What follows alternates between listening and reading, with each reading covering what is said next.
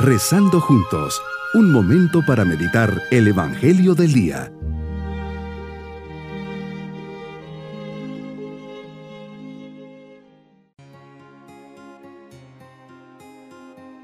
Me alegra poder saludarles en este día sábado de la trigésima primera semana del tiempo ordinario. Nos preparamos para nuestra meditación. Tú eres grande Señor, grande es tu poder, tu sabiduría no tiene medida. Yo, hombre, soy tu pequeña criatura. Quiero alabarte y glorificarte con mi vida. Tú mismo me invitas a ello, haciendo que entregue mi vida con gozo, especialmente este momento a hablar contigo, porque nos has hecho para ti y nuestro corazón está inquieto mientras no descansa en ti. María, que ejemplo tuyo, guarde todas las cosas que el Señor me diga a mi corazón. Meditemos en el Evangelio de San Lucas capítulo 16 versículos 9 al 15. Me enseña Señor que la administración de mi vida, fe, valores y virtudes, tengo que ser fiel en las cosas pequeñas, pues así seré fiel en las grandes. Ser fiel significa llevar a cabo el compromiso que he hecho, cumplir con mi deber, realizar las cosas pequeñas con amor, con constancia, dedicación y perfección tengo claro que el mundo mejorará si hacemos las cosas con humildad. Las hacemos bien y hacemos el bien. Qué importante es hacer día a día con amor y perseverancia la tarea de embellecer este mundo. Nuestra misión es hacerlo más humano. Niños, jóvenes, adultos o ancianos, todos nos tenemos que comprometer.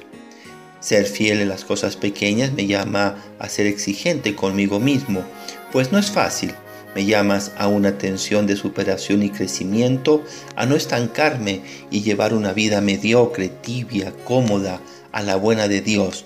Para ser verdadero cristiano no bastan las palabras, siempre deben estar acompañadas de las cosas que hago día a día.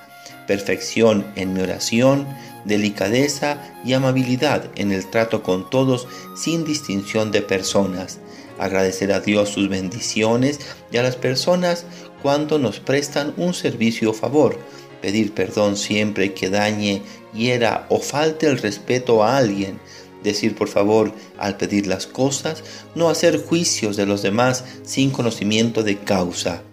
No me puedo conformar con dar el mínimo indispensable, sino el máximo posible. Señor, durante 30 años viviste en una familia en la que se ganaba el pan diario con el sudor de la frente. Sí, Jesús, fuiste trabajador como todos, y así nosotros los cristianos hemos de, hemos de ser trabajadores, hombres y mujeres de esfuerzo que se juegan la santidad en su modo de obrar cotidiano.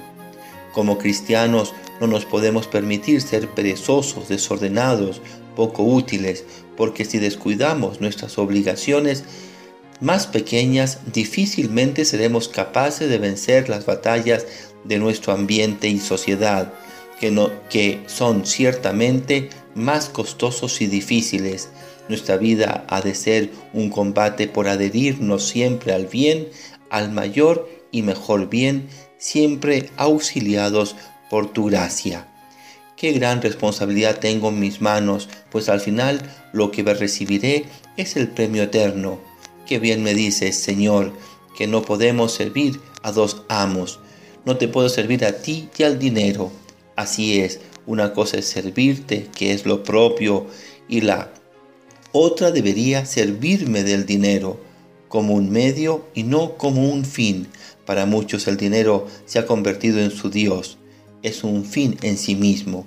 Eso no lo quiero para mí ni para mis seres queridos. Nos invitas a vivir con un desprendimiento de todo lo material. Nadie puede servir a dos señores. Qué fácil es engañarnos y pretender engañarte.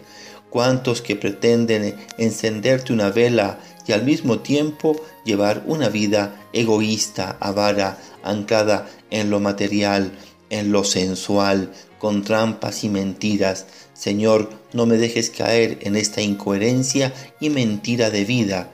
Me tengo que convencer que el apego a los bienes es incompatible con el servicio de Dios.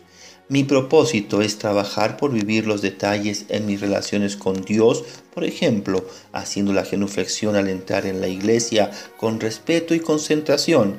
Si en alguna oración me distraigo o en mi rosario, recuperaré, recuperaré ese tiempo perdido. Me persignaré con lentitud pensando en lo que digo. Inclinaré mi cabeza a la hora de la bendición del sacerdote al final de la misa. Mis queridos niños, Jesús nos enseña que el buen cristiano siempre hace bien las cosas con amor y perfección, especialmente si son pequeñas. Tantas cosas que hacemos día a día, medio obligados, como ir al colegio, hacer tareas, ayudar en casa.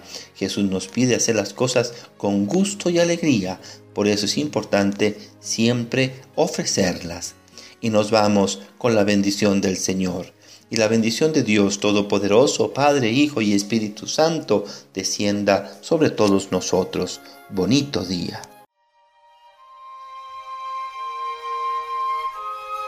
Hemos rezado junto con el Padre Denis Doren, Legionario de Cristo.